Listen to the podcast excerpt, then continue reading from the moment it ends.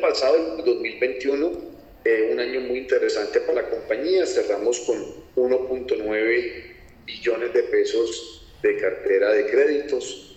Hicimos eh, cerca de 1.3 billones de pesos en desembolsos, más o menos 160 mil créditos. Eh, eso nos llevó a terminar el año con cerca de 920 mil clientes activos. ¿Sí? Nosotros estimamos que esos 920 mil clientes representan entre el, más o menos entre el 4 y 5% de todos los clientes con un producto de crédito en el país.